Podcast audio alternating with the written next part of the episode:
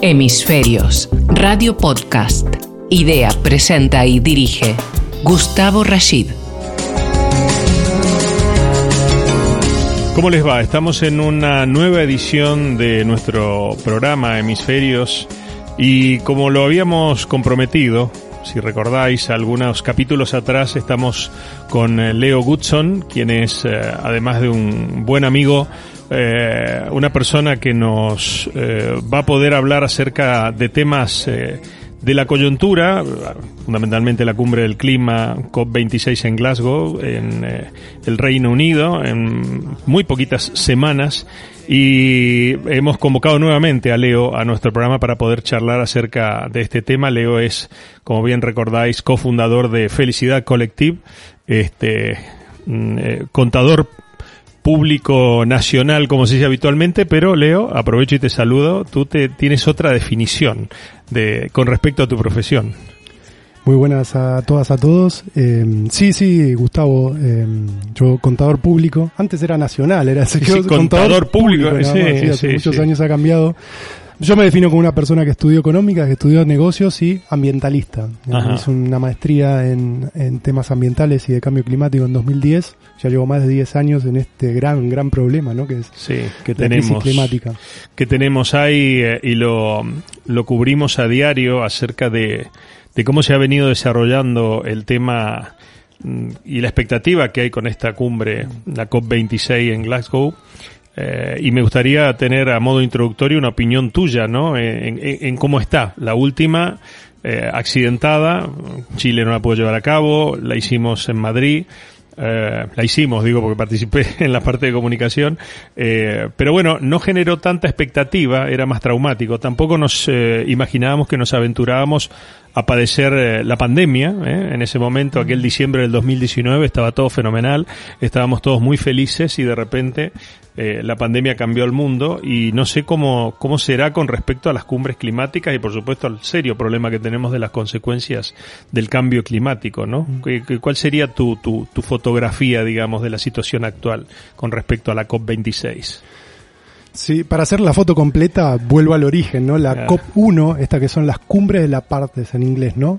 Eh, fue en Berlín en el año 95. O sea, la primera que se pusieron de acuerdo, 196 países, en, en que hay un gran problema que tenemos que resolver. Eh, luego la más conocida fue la 3, que fue en Kioto, y el protocolo de Kioto, este en 1997, eh, que cre- creía, eh, creaba esto, ¿no? Un mercado de, de carbono de, para poder em, ver cómo, cómo se puede resolver esta problemática. Y esto fue avanzando, se fueron reuniendo, pero llegamos, como bien dices, 25 años, COP25 aquí en Madrid, que Sí. primero era en- Brasil, luego por temas sociales se, se dirigió a Chile y de Sí. Chile... Tenía que venir repente, aquí, era la eh, salida. lo positivo fue la logística. Aquí en Madrid fue impresionante Claro. cómo en, solo en tres semanas se pudo resolver esta, este gran problema y no dilatarlo más y sí se pudo hacer. Eso es lo positivo. lo negativo son los acuerdos. Ponerse de acuerdo. 193 países es, es complejo, es complicado. Pero sí que se abrió una ventana y una puerta para este diálogo. Desde ese diciembre del 19 hasta ahora, ya pasaron casi dos años y están todas las expectativas ahora en Glasgow, en tres semanas, del 1 al 12 de noviembre, otra vez se vuelven a juntar todos estos, estos países y representantes, pero también la sociedad civil. Eh, no es solo un tema de estados, no es como Naciones Unidas trataba, sino también incorporando a ciudades, a empresarios, a personas y líderes y a los estados. Entonces, entre todos debemos resolver esta, Mm. esta crisis. No, las consecuencias del cambio climático, indudablemente, Leo, es un tema global, no es un tema de ideologías ni de política, cada uno, por supuesto, que lo encara desde su lugar.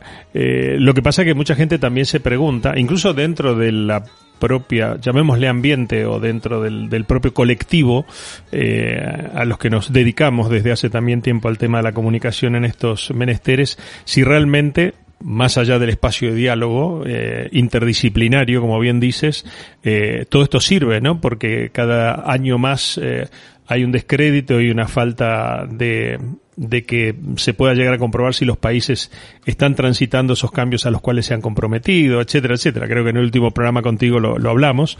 Eh, y entonces digo, ¿dónde está a lo mejor la transformación de decir qué podemos esperar de esta COP26? Por supuesto, seguramente una gran reunión multitudinaria con una participación importante. Se está moviendo desde hace tiempo en materia noticiosa e informativa, pero eh, después de toda esta transformación del, del, del planeta a partir, insisto, del, de, la, de la pandemia, me imagino que habrá mmm, formatos, compromisos, eh, incluso eh, si bien la ciencia dice que debemos reducir para una determinada época eh, de los próximos años las emisiones, etcétera, etcétera, también hay una realidad que es la capacidad que puedan tener muchos de esos países para poder cumplir ello. Fundamentalmente los países del mundo mal llamado para mí odiosamente subdesarrollado, países con pocas posibilidades, que no pueden contar con la financiación necesaria para generar esas transformaciones.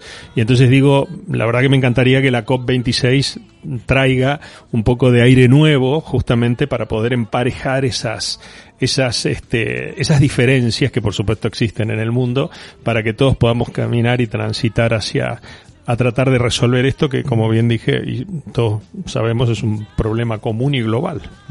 Es interesante porque vuelvo a esa eh, COP3, ¿no? En Kioto, que el anexo, el anexo 1 era, era esto mismo, ¿no? Países desarrollados que eh, ayudaban financieramente a hacer la transición en países de desarrollo. Si eras anexo 1, mm. entrabas o no, entonces se crearon los MDL, que se llaman Mecanismos de Desarrollo Limpio, donde se financiaban tecnológicamente y financieramente en países de desarrollo proyectos para poder absorber carbono y para absorber más que nada todas estas emisiones ¿no? en la industria y en todos los sectores.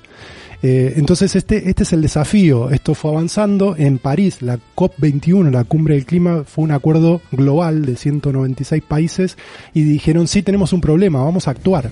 Entonces, pasar de los compromisos a la acción de 2015 a 2019, ahora estamos a 2021 y pasan los años y no se resuelve esto mismo, ¿no? Tú bien lo decías, que cómo se ponen de acuerdo 196 países. Yo tengo una frase que es de cabecera y la tengo marcada aquí en la frente, que es avancemos sin estar de acuerdo. Si todos tenemos un objetivo común, esto aplica a nivel político, a nivel personal, a nivel familiar, pongámonos de acuerdo en un objetivo puntual y aunque en los matices no estemos de acuerdo, avancemos hacia ese lado. Por más que seas de izquierda o derecha, colores o, o eh, políticas, yo creo que si tenemos en, en, común esto, que es nuestra casa, ¿no? La madre mm. tierra, pongámonos de acuerdo para, no nosotros, sino las próximas generaciones también, qué mundo le vamos a dejar eh, y actuar. Entonces, pasar de esos compromisos a la acción, pero de la acción a la ambición. Esta cumbre va a ser de la ambición. Ya la comunidad científica, más de 12.000 científicos en todo el mundo, están hablando hace más de 30, 40 años de todo esto. Vino el coronavirus, parece, y, y de repente nos movió a, una, a otra, otro sitio, ¿no? Entonces tenemos que resolver cuatro crisis. Una crisis sanitaria, una crisis social, una crisis económica, una crisis ambiental. Por eso es lo complejo de, de, cómo, cómo resolvemos todo esto, ¿no, Gustavo? Es interesante, me encanta, me encanta esto de, de avanzar más allá de, de, las capacidades que puedan tener, pero avanzar. Me encanta este análisis que haces de estas cuatro crisis, o estos cuatro escenarios, estos cuatro vectores que indudablemente son reales y nos están afectando a, a todo el mundo, países en desarrollo y países desarrollados. Eh, y espero que realmente esta cumbre, la número 26, eh, eh, empiece a generar algunos protocolos de solución fundamentalmente inmediatos, ¿no? Porque el, proceso de, de, digamos, de contaminación de nuestro planeta y de deterioro de nuestro medio ambiente es un proceso que no tiene vacaciones ni puentes, es permanente y me parece en esto que decís que a veces más allá de avanzar, porque tenemos un objetivo común indudablemente, eh, las, las este, ideologías lo utilizan eh, para la política, ¿no? Este, por supuesto que hay gestiones de gobiernos de determinada ideología en determinados países que son eh, proambientalistas, otros que son antiambientalistas. Voy a poner ejemplo de Estados Unidos, este Biden, eh, Trump, eh, ahí ha habido un, debate interesante sin hacer ningún análisis ni, ni, ni, ni valoración al respecto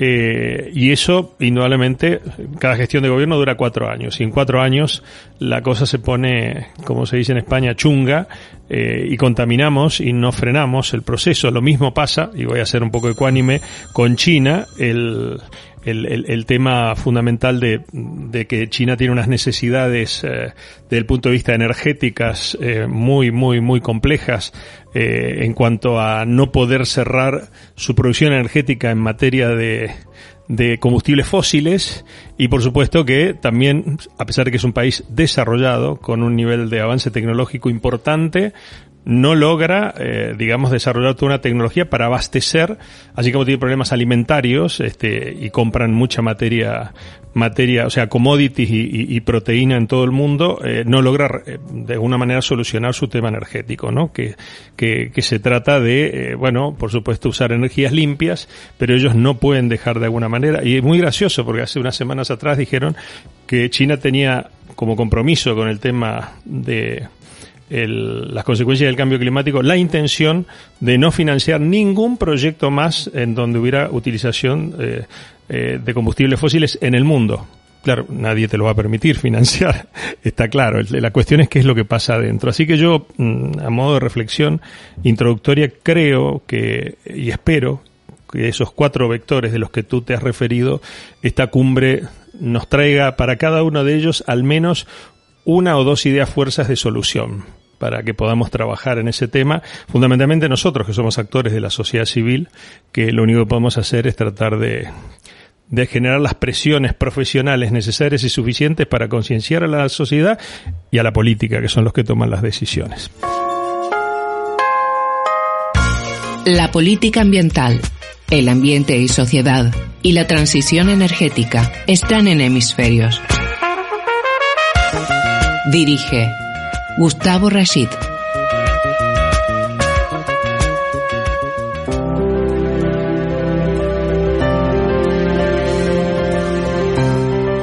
Continuamos en nuestro programa Hemisferios y Hemisferios Radio Podcast con Leo Goodson hablando acerca de estos cuatro ejes interesantes que tú señalaste, Leo.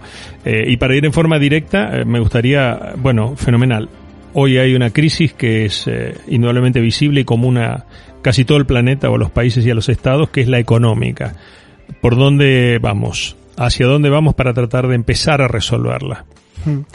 Mira, en el, en el ámbito europeo eh, la verdad que Europa vio un valor agregado de ser el primer continente neutro en carbono hacia 2050. ¿Eso qué quiere decir? Que hay un plan, hay un plan estratégico a 30 años para hacer toda una descarbonización de todos los sectores de la economía. Todos y absolutamente todos. Cuando digo, son los países dentro del ámbito europeo, las universidades, las personas, las empresas, y esto lo tienen que hacer en España, en Francia, en Italia, absolutamente todos deberemos hacer esta transformación y transición a una, economía descarbonizada. Úrsula von der Leyen, la presidenta, cuando, cuando asume la presidencia de la Comisión Europea, dice esto, Europa tiene que transitar en tres ejes, digital, descarbonizado y resiliente. Eso quiere decir que hay fondos, estos famosos fondos europeos para hacer esta transición de 750 mil millones de euros, ¿no? Es muchísimos ceros ahí, eh, ahí de lado para hacer esta transformación. No contribuir a la economía pasada contaminante, sino cambiemos, vayamos a lo digital, descarbonicemos la salud, la, la, economía, cómo nos movemos, cómo nos alimentamos, cómo nos vestimos, cómo nos financiamos y ser todo un cambio transformacional estos 30 años. Hay una hoja de ruta. Cada uno de los países tiene que bajarlo a su, eh, a su cultura y luego las ciudades también, las comunidades autónomas aquí en España. Entonces se están dividiendo estos fondos, ya dentro de toda esta, esta estrategia hay fondos que están exclusivamente para financiar y de atrás proyectos. ¿Quiénes llevan todos estos? El sector privado. Es el más innovador, el que más empleo genera a nivel mundial. Luego eh, de la familia la segunda agrupación más grande del mundo. Entonces, yo creo que por ahí debemos hacer esa, esa transición y transformación. Todos los empresarios y empresas eh, para poder movilizar y generar un impacto real, tanto para la sociedad, para las personas, para el medio ambiente. Mm. El dinero es un factor común, indudablemente, en estos cuatro vectores, porque sin dinero no hay eh, regeneración del tema sanitario o no hay combate a la crisis sanitaria. Me imagino que lo social también. La pregunta es, considerando, como tú dices, que el sector privado es el sector más innovador y es el que genera los grandes cambios, ¿hay un paralelismo de acompañamiento de aquellos que tienen que poner arriba de la mesa las condiciones para que el sector privado pueda transformarse, me refiero a los estados, a las organizaciones, a quienes dictan las leyes, a quienes hacen y generan leyes de transformación para poder acompañar, en fin, el aspecto o el parámetro legislativo que es el que te permite transitar hacia un lado o hacia el otro. Exacto, sí, sí. Eh, mira, Gustavo, yo, participo de una organización internacional que es B Corporation, B, B Corp, B de Benefit, de beneficio de buenas empresas y Corp empresas. No asociaciones, no ONG, fundaciones, sino que el sector empresarial en el centro es el que debe transformar todo esto. Eh, esto nació hace 15 años en, en, Estados Unidos y el primer socio fue Sistema B. Piensa, piensa el nombre, Sistema, lo ven como un sistema, la empresa en el centro, pero interactuando con los gobiernos, con las universidades, con los inversores, con los líderes de opinión, con las personas, con los ciudadanos y en el centro encontrar esas soluciones. Detrás de todo esto hay una ley, hay una ley eh, de sociedades en Estados Unidos que es Benefit Corporation que tiene un paraguas, o sea, 40 de los 50 estados en Estados Unidos tienen este, este amparo jurídico para que la empresa tenga ese impacto, no solamente económico, crecer por crecer, sino también generar un bienestar para las personas y para el medio ambiente, en la parte social y en la parte ambiental. Esto tiene que ir en los estatutos, esto tiene que ir en el deber fiduciario de la empresa y de los administradores, se eleva a la Junta y las empresas deben cumplir y velar por esto. Entonces, blindar la misión, el propósito empresarial. Y esto fue creciendo a nivel mundial eh, yo soy uno de los impulsores en España, llevamos seis años, esto está creciendo a nivel empresarial y también estamos empujando a que haya una ley de emprendimiento en España para que exista esta ley como existe en Estados Unidos. El primer país fue Italia, el Parlamento italiano impulsó esta ley de sociedades. Luego eh, Francia también tiene la suya, Reino Unido también, y en América Latina se juntaron más de 100 abogados de, más, de decenas de despachos para trabajar en una ley que se llama Ley de Beneficio e Interés Colectivo. Entonces, eh, el primer país fue Colombia, se aprobó en Ecuador, hace eh, muy poquito en Uruguay y Perú y todos los países están avanzando hacia eso. Entonces se eleva la parte societaria y el deber y la parte legal de cómo las empresas tienen que generar ese impacto, no solamente eh, a nivel económico y crecer, sino también que busquen eso eh, que se llama ahora cuarto sector. Se está creando como un nuevo sector en la economía de empresas que resuelven problemáticas públicas con soluciones privadas. La pregunta es, en lo loable del modelo B Corp, eh, quiénes son aquellos eh, países, intereses o empresas o sectores que se oponen, porque me imagino que debéis tener oposición. Es, muy buena la pregunta porque esto es abierto, todo tipo de sectores, industria, esto está presente en más de 153 sectores de la economía. 153. Pero, el oil and gas no está dentro de este sistema PICOR, me imagino por ejemplo. Eh, sí, porque se están transformando. La empresa número uno de petróleo en España ya no es una empresa petrolera, sino una empresa de energía, mm. que está invirtiendo millones en renovables. Pero eso no es greenwashing están haciendo una un, esto es algo una conozco una de gas también que han hecho que han, pasado de la llama a la exactamente de la llama a la mariposa exactamente hoy y cambiaron el nombre eh, y, el 90% de sus ingresos viene por el gas y no por por esto pero hoy no no tenemos que hacer esa transición todos los años mm. tenemos que movernos y algo están haciendo no lo penalicemos porque no, pero no vamos a ver los resultados a corto plazo para los que hacemos comunicación el branding va primero la imagen de marca sin duda, va primero sin duda y, y y, hay que ver que hay que ver qué hay detrás de todo eso, ¿no? Si realmente mm. todo lo que están comunicando y están diciendo que hay de verdad. Y para mm. eso estamos nosotros. somos los anti-greenwashing y estamos presionando esto para que realmente haya un storytelling que, o story doing, mejor dicho. Sí, eh, sí, porque eh, indudablemente el tema del greenwashing, algo que no hemos eh, tocado en profundidad, pero que sí podemos aprovechar algún bloque de este programa y no será el último, es uno de los temas que, que confunde, ¿no? Eh, a mí me parece que el gran desafío que nos toca hoy en día, a todos quienes de algún modo pensamos en un mundo mejor, eh, mucho más verde, mucho más limpio, mucho más sano, está en comunicarle a la sociedad. nosotros sabemos de lo que hablamos. Cada vez que nos sentamos en una mesa, desde la comunicación, desde ustedes los expertos, etcétera, etcétera, sabemos de lo que hablamos y puede haber matices mm, más o menos este, de entendimiento o no, pero el problema es la sociedad, o sea, no se está comunicando a la sociedad eh, lo que corresponde y la gente, bueno, entra eh, y piensa, e incluso eh, se opone y opina sin debidos fundamentos porque no cuenta con la información necesaria y suficiente para tomar una posición. Están los proambientalistas o los antiambientalistas en el sector de lo que es la, digamos, la comunicación económica, eh, están los que están en favor de la economía financiera, los que están en favor de la economía del conocimiento, en fin, eh, hay tantas tendencias y me parece que en realidad, con estos cuatro escenarios que tú has planteado, Leo, hay eh, un factor común que es justamente vivir mejor, en todos los sentidos, en lo económico, en lo ambiental, en la salud, etcétera, etcétera. Y es ahí donde me parece que tendríamos que tratar de hacer un esfuerzo para contarle a la gente que todo esto no es simplemente la idea de alguien que se le ocurrió o porque Al Gore en algún momento con su vídeo impactante, bla, bla, sino porque en realidad estamos transitando esto, ¿no? Yo, yo no le no le hablo más, no digo más cambio climático, digo las consecuencias del cambio climático. Ya no me interesa el origen, ya está. Pero ahora lo que me preocupa son las consecuencias y fundamentalmente quiénes son los más perjudicados nosotros.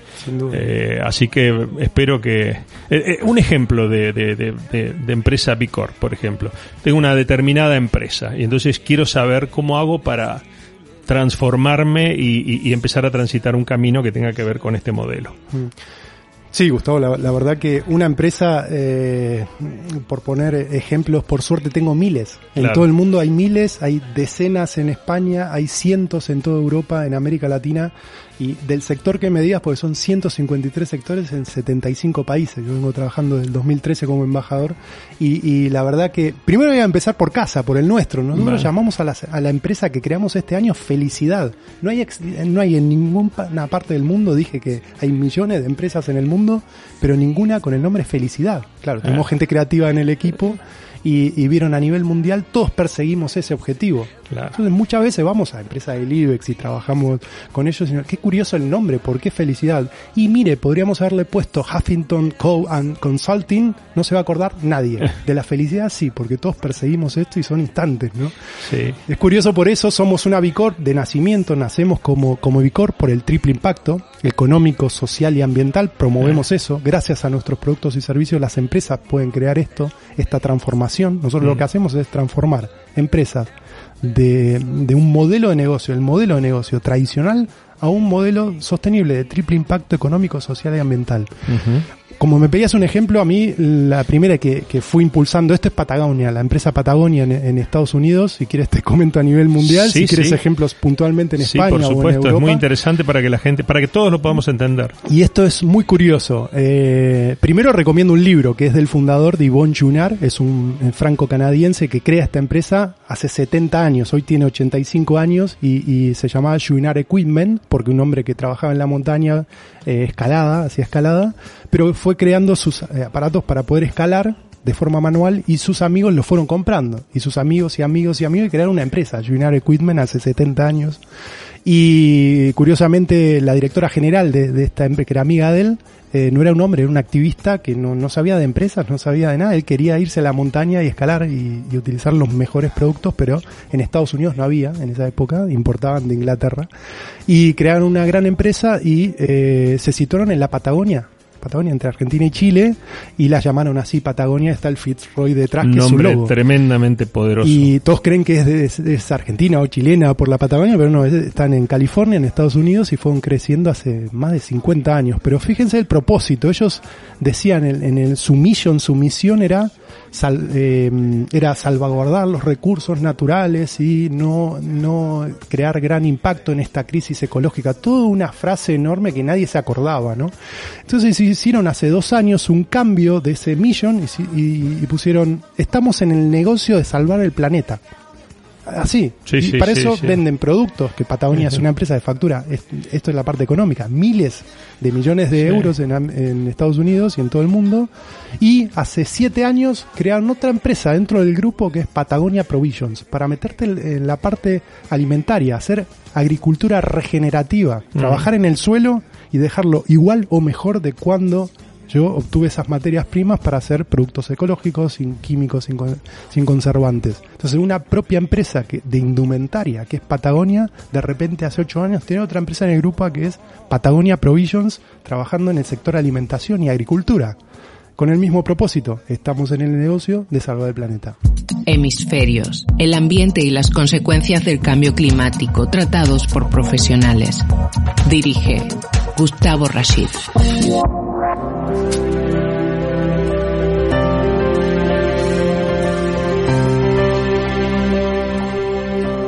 Último bloque en nuestro programa Hemisferios con Leo Goodson hablando sobre estas transformaciones necesarias, eh, por ahora no suficientes, porque en realidad me parece que el proceso de transformación hacia eh, lo económica y socialmente sostenible y sustentable es un proceso dinámico, Leo, no es un proceso estático que las leyes eh, y los dogmas que hoy eh, estipulamos sean los que sirvan de aquí al futuro, no, esto se va transformando diariamente, ¿no?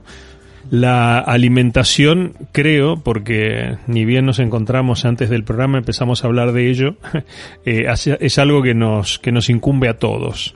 Eh, ¿Qué es lo que pasa en este caso con las empresas del sector eh, alimentario en lo que se refiere a su transformación hacia un modelo eh, de las actuales y de las nuevas, porque como bien sabes, o sea, está el McDonald's de carne, no creo estar violando ninguna ley de publicidad, este, y está la hamburguesa veggie. Eh, hay una gran diferencia entre esas dos, ¿no? Sí, sí, sí, sí. Eh, El Veggie Mac en vez del sí Big está, Mac. o sea, en Reino Unido lo leí hace semanas, en menos Ajá. de un mes, McDonald's se une, que lo has nombrado, con una empresa enorme, Beyond Burger en Estados Unidos, eh, para promover una hamburguesa vegetal, es la más grande en Estados Unidos y al mismo precio. Hoy vas a esta empresa, esta empresa de alimentación y puedes conseguir por el mismo precio un pound. Te dale la, la de carne tradicional, de animal o vegetal. Yo la probé, textura, sabor, todo, Buena. exactamente igual, muy buena. Muy Sí. buena. En la cumbre estuvieron, en la cumbre del clima aquí estuvieron ellos Sí. y no te das cuenta, o sea, avanzó tanto que, Eh, eh, que la verdad que las calidades, la textura y todo esto está... Y bueno, y eso impacta en la salud. Sí. ¿La, la materia prima es natural o es, eh, o es este mm, 3D? Bueno, esas son, hay dos tipos. Dentro de este, me estoy metido bastante en el sector porque me invitaron este lunes a, a un evento que llamó, es el primero que se hace en España, es Veggie to Business, y estaban casi todas las empresas del sector con sus marcas, con sus marcas que están promoviendo lo, lo vegetal, ¿no? Esto- este tipo de alimentación, que está creciendo muchísimo ganándole cuota de mercado la proteína vegetal al animal. Ahí había tres empresas Vicor, que antes comentaba también que estaban eh, exponiendo, y a mí me, me habían citado para una mesa redonda en el impacto ambiental del sector, la alimentación. Ujú. Cómo, hacia dónde nos dirigimos, todo esto que hablaba antes en, en otro bloque, de la descarbonización, cómo está impactando en los negocios, en las personas y también en el medio ambiente, ¿no? Cómo, cómo se generan y estos ingredientes que, que decías tú que, que utilizaban. Yo hago toda una trazabilidad de todo esto para ver los orígenes y las materias primas de, de- de todo esto, pero también hay otra parte del sector que hace esto. Eh, coge las células en laboratorio de, de las vacas, no tienen tratamiento animal en esto, y imprimen eso en impresoras 3D y ahí sale una carne que es otro Sí. otro tipo, ¿no? Que es, es, Mm. eh, la carne de laboratorio, por decirlo de, una otra- de otra forma. Yo probé las dos, la verdad que esto está en prueba, no está a nivel industrial, no, no es tan masivo, pero yo creo que es como un efecto palo de hockey, ¿no? Que Mm. va a haber un cambio exponencial hacia esta transición, ¿no? Porque eh, se necesita lo que es la agricultura y mm, la ganadería intensiva, ¿no? Cómo, cómo estamos trabajando la tierra eh, y, y ver esto cómo impacta en los productos, en los servicios y el consumidor. El consumidor está cambiando mucho, es el que elige y tiene un voto, ¿no? Entre uno u otro tipo de producto. Eh, En Europa, que en estos últimos días ha habido mucho debate sobre el modelo definitivo de la PAC, eh, ¿está insertado este concepto o estamos hablando todavía de producciones agrícolas ganaderas eh, tradicionales? en una Europa que indudablemente, como bien tú dices, tiene unos objetivos de descarbonización para un determinado año y que está trabajando mucho en ese tema, pero que también tiene, bueno, un sector productivo brutal que es el agrícola ganadero, eh, donde toquetearlo, eh, más que nada el ganadero, puede ser muy serio. Sí, la verdad que yo veo que con todos estos años hace, si esta conversación la teníamos cinco años atrás, no digo diez, eh, ni quince, cinco años atrás, te diría que sí. Mm. ¿Qué pasa? Que tanto la regulación en el ámbito europeo, si todas estas eh, estos terrenos, estas empresas están en Europa, los presiona la regulación, los presiona los inversores que no están invirtiendo en este tipo de industria, lo presionan sus clientes, los consumidores. De alguno de estos vectores los tienen presionados y están haciendo ese cambio. De alguna u otra forma, por lo menos están viendo estas alternativas porque a mediano, largo plazo esto se agota. Eh, y los recursos también, ¿no? En la agricultura ya estamos viendo el estrés hídrico que, que, tiene España y en los próximos años, eh, mucho en Andalucía, otros sectores de, de, España, donde realmente los recursos naturales eh, no van a ser esa materia prima y proveer los alimentos que, que, necesitamos. Entonces el cambio, veo que se, se está haciendo esa transición mm. de alguna forma, algunos más lentas, otros más rápidos, por eso vuelvo a la ambición. Si tenemos recursos, económicos, eh, tecnológicos, de personas también, activémoslo, cuanto antes mejor. Esto no va de 2050, 2030 o 2040, es hoy. Mm. Da, da la sensación, pensando en términos de empresa, que eh, el cerrar el grifo de la financiación para emprendimientos que no cumplan con ciertos estándares puede ser una de las claves, pero también el desarrollo tecnológico de productos y servicios que satisfagan esto. Para los que somos amantes y por supuesto practicamos el, eh, digamos, el, el, no gluten, el eh, no carne, etcétera, etcétera, bueno, uno ya sabe. Lamentablemente recién ahora se está normalizando, pero comer sano y comer veggie es caro, porque en realidad todavía hay un mercado que no es masivo, con lo cual el costo de los productos es casi, en cierta manera, con exclusividad, ¿no?